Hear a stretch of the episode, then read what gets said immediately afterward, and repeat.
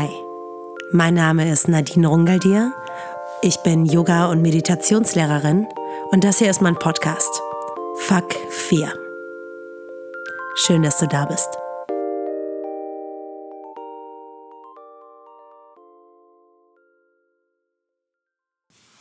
Hi, das hier ist Folge 1, ganz offiziell.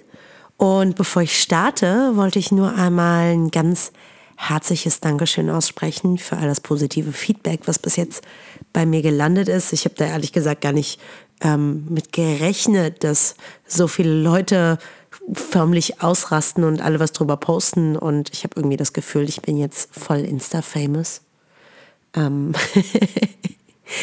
und fühle mich gerade trotz Corona total verbunden mit ähm, euch allen, die das jetzt hier gerade anhören. Und bin gerade sehr, sehr dankbar dafür. Okay, also Folge 1. Was ist Angst? Was passiert, wenn wir Angst haben? Und was passiert nicht mehr? Also was schaltet ab? Und wie entstehen Ängste? Okay, zuallererst einmal ist Angst ein Schutzmechanismus des Körpers. Die soll uns nämlich ganz einfach davor bewahren, zu sterben, weil eine Gefahr irgendwo lauert. Alles startet hier mit der Wahrnehmung. Und die Wahrnehmung ist einer deiner Sinne. Das heißt, es ist ganz egal, ob du etwas hörst, siehst, spürst, riechst oder schmeckst. Für das heutige Beispiel wollen wir bei der Angst vor Spinnen bleiben.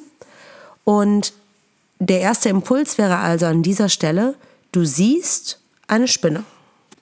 Wenn jetzt Angst entsteht, dann interpretiert dein Gehirn diese Wahrnehmung als gefährlich oder sogar lebensgefährlich. Dadurch werden im Gehirn Symptome an das limbische System gesendet. Das limbische System ist deine Gefühlsschaltzentrale. Und die sendet unter anderem auch einen Impuls an den Hippocampus und die Amygdala. Die Amygdala wird auch das Reptiliengehirn genannt. Und genauso funktioniert die heute noch. Das heißt, das ist das, was übrig geblieben ist oder was immer noch in uns steckt, aus der Evolution. Also wir stammen vom Reptil ab und dieses Gehirn ist immer noch exakt das gleiche. Zurück zum Körper. Dein Gehirn sendet also Symptome und der Hypothalamus bewirkt über die Nervenbahnen, dass deine Nieren bzw. deine Nebenniere oder noch besser deine Nebennierenrinde Adrenalin, Noradrenalin, Cortisol und Cortison ausschütten. Das ist jetzt zum Beispiel etwas, wenn wir Extremsportarten betreiben was wir tatsächlich auch wollen. Denn durch die Ausschüttung von Adrenalin und Noradrenalin wirst du nach der Belastung, wie zum Beispiel beim Surfen in meinem Fall, entspannter. Das ist dann so dieses High, wenn du aus dem Wasser kommst. Und wenn du jetzt nicht surfst oder noch nie surfen warst, das geht genauso, wenn du auf der Achterbahn warst zum Beispiel und so diesen Schwung von oben nach unten, wo dir einmal so kurz das Herz in die Hose rutscht und der Magen sich gefühlt umdreht, dann genau das Gefühl danach, wenn du aus der Achterbahn aussteigst, das ist ziemlich gut vergleichbar. Also Adrenalin und Noradrenalin sowie Cortisol und Cortison sind keine schlechten Hormone per se. Sie sind dafür da, um dich in dem Moment darauf vorzubereiten, dass hier Gefahr lauert. Das passiert also bei Gefahr. Dein Körper schüttet diese Hormone aus. Das ist super wichtig, dass das zum Beispiel auch funktioniert, ohne dass das Großhirn vorher groß mitgedacht hat. Das wird zum Beispiel dann wichtig, wenn irgendwo ein lauter Knall ist oder so. Das heißt, diese Sekunde Reaktion, die dazwischen liegen würde, fällt in dem Fall sogar weg. Und dann verarbeitet es wirklich nur noch deine Amygdala. Was passiert, ist exakt das Gleiche. Das führt dann aber auch zum Beispiel dazu, dass wenn du auf dem Fahrrad sitzt und plötzlich die Sirene neben dir angeht, du dich erschreckst und die gleiche körperliche Reaktion entsteht. Und zwar passiert Folgendes. Dein sympathisches Nervensystem ruft folgende Symptome hervor.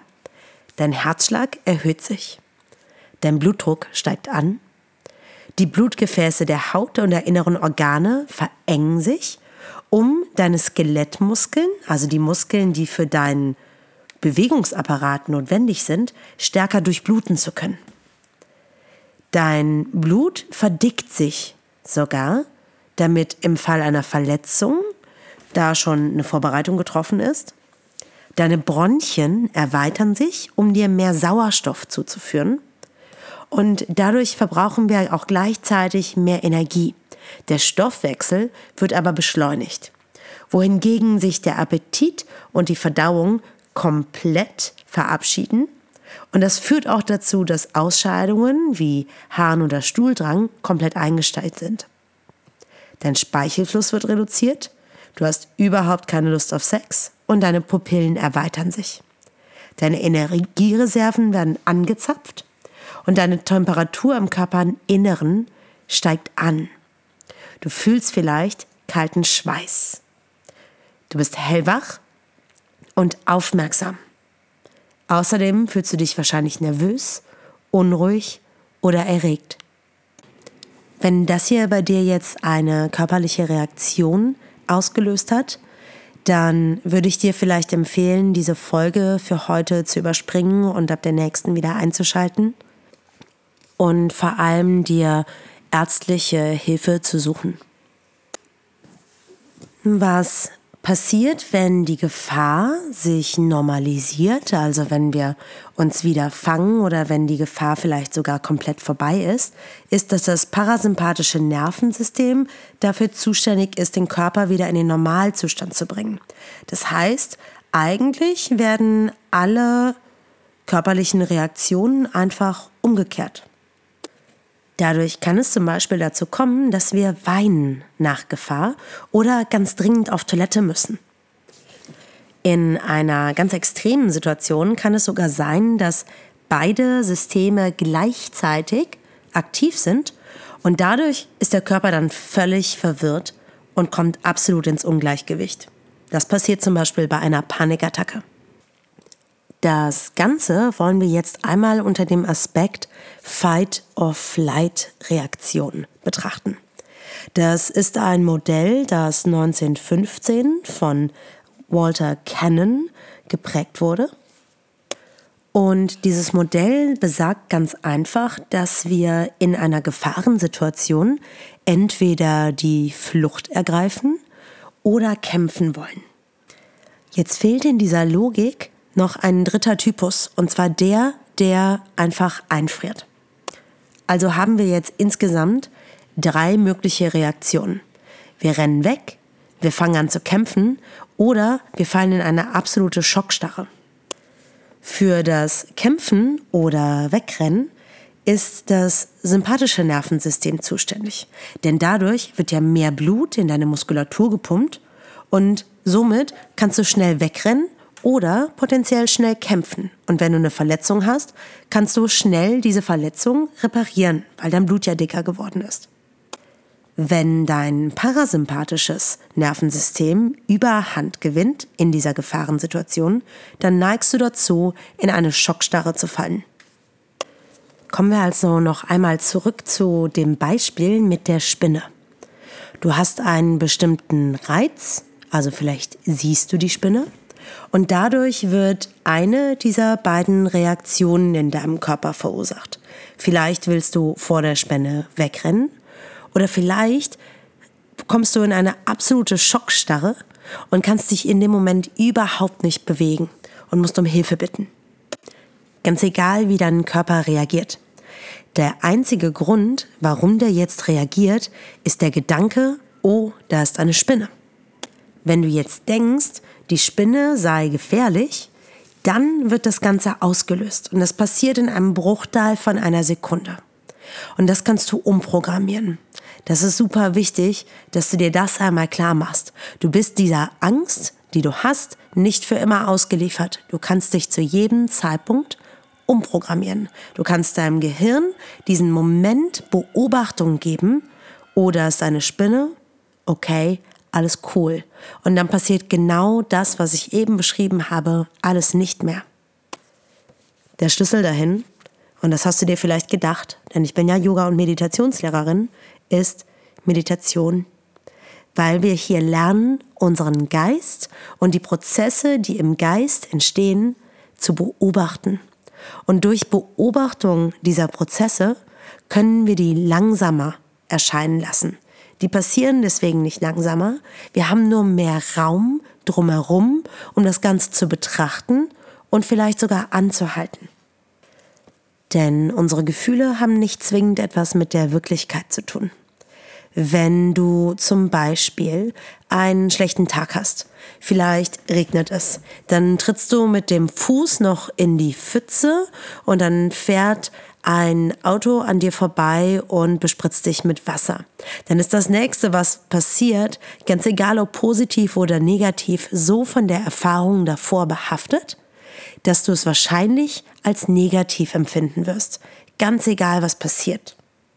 Wenn jetzt aber das genaue Gegenteil passiert, die Sonne scheint, du vielleicht ein 50-Cent-Stück auf dem Boden findest und dir auf der Straßenseite gegenüber ein attraktiver Mensch ein Lächeln schenkt, dann ist wahrscheinlich eine negative Erfahrung, die danach kommt, nicht ganz so negativ von dir bewertet, weil du vorher schon diese ganzen positiven Aufladungen hattest. Natürlich ist das jetzt nur so ein ganz kleiner Ausschnitt als Beispiel. Und diese Erfahrung, die du hast oder diese Wahrnehmung, die du über den Tag machst, multipliziert sich über Minuten, über Stunden, über Tage, Wochen, Monate und Jahre. Was du also jetzt denkst oder wie du deine Gefühle jetzt verarbeitest, hat Auswirkungen darauf, wie du vielleicht in ein paar Wochen, Monaten, Jahren reagieren wirst. Und zu jedem Zeitpunkt kannst du diese Reaktion umdrehen und etwas verändern. Das heißt, wenn du jemand bist, der viele Ängste hat, wenn du jemand bist, der viel negativ denkt, dann heißt das nicht, dass das für immer so ist. Dann heißt das, dass das für den Moment jetzt gerade so ist und dass du jetzt, heute, in diesem Moment, wo du das hier hörst, die Entscheidung treffen kannst, das umzudrehen und was zu verändern. Denn deine Gedanken führen dazu, dass du eine bestimmte Wahrnehmung hast. Das bedeutet aber auch, dass wenn du heute die ganz einfache Übung startest, dass du jeden Abend, bevor du schlafen gehst, drei Dinge nennst, für die du dankbar sein kannst. Und das können winzig kleine Dinge sein. Bei mir ist das heute zum Beispiel, dass ich so eine schöne Wohnung habe, dass ich mir heute Morgen einen richtig leckeren Kaffee gemacht habe und dass ich vorhin eine super schöne Zoom-Klasse unterrichtet habe und dabei so viele bekannte Gesichter gesehen habe, die ich gerade ganz doll vermisse. Dann führt diese Dankbarkeit dazu, dass in deinem Körper ein positives Gefühl ausgelöst wird. Und dieses positive Gefühl macht sich breit und manifestiert sich in dir. Wenn du das also kultivierst, dann wirst du wahrscheinlich eine positivere Wahrnehmung deines Lebens haben und etwas, was Schlechtes passiert, also wie zum Beispiel eine Angstreaktion, hat dann nicht so eine super große Macht über dich. Es gibt übrigens eine Liste der Phobien, wo alle Ängste aufgezählt sind. Auf Deutsch und auf Englisch, also alle Ängste sei dahingestellt, aber die meisten Ängste, und ich habe irgendwo über 100 aufgehört zu zählen. Es gibt eine ganze Menge und jeder hat für irgendwas Angst und das ist auch völlig in Ordnung so. Jetzt habe ich ja schon gesagt, dass Angst nicht nur was Schlechtes ist in Folge 0 und es ist auch genauso. Angst ist dafür da, dass wir Gefahr erkennen können. Das heißt, wenn wir durch eine dunkle Gasse gehen und merken, dass uns jemand folgt, dann haben wir die Möglichkeit, entweder zu fliehen oder in den Kampf zu gehen. Und genau dafür ist es ja auch da. Wenn jetzt dieser Mandelkern oder die Amygdala geschädigt ist oder sogar ganz fehlt, dann spricht man vom Urbach-Wiete-Syndrom übrigens, dann ist es ganz einfach so, dass die Tendenz, sich Gefahren auszusetzen, größer ist, weil wir die Angstreaktion überhaupt nicht mehr haben. Das heißt, wir erkennen Angst nicht oder eine Situation nicht als bedrohlich an, weil die Reaktion ausbleibt.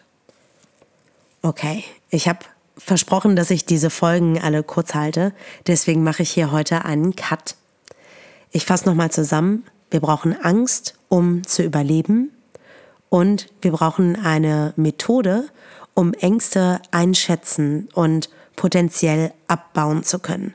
Wenn du also tierische Angst vor der winzig kleinen Hausspinne hast, dann ist das wahrscheinlich nicht so hilfreich, weil die sind ja nun mal da und die können dir realistisch betrachtet nichts tun. Falls du also Spinnenangst hast, dann ist dir das wahrscheinlich auch bewusst. Also, vielleicht wollen wir gemeinsam versuchen, Ängste ein kleines bisschen weniger werden zu lassen. Okay, das ist sie also, Folge 1 meines Podcasts. Ich kann immer noch nicht ganz fassen, dass ich jetzt tatsächlich einen Podcast habe. Aber hier ist er wohl. In der nächsten Folge interviewe ich mich selbst.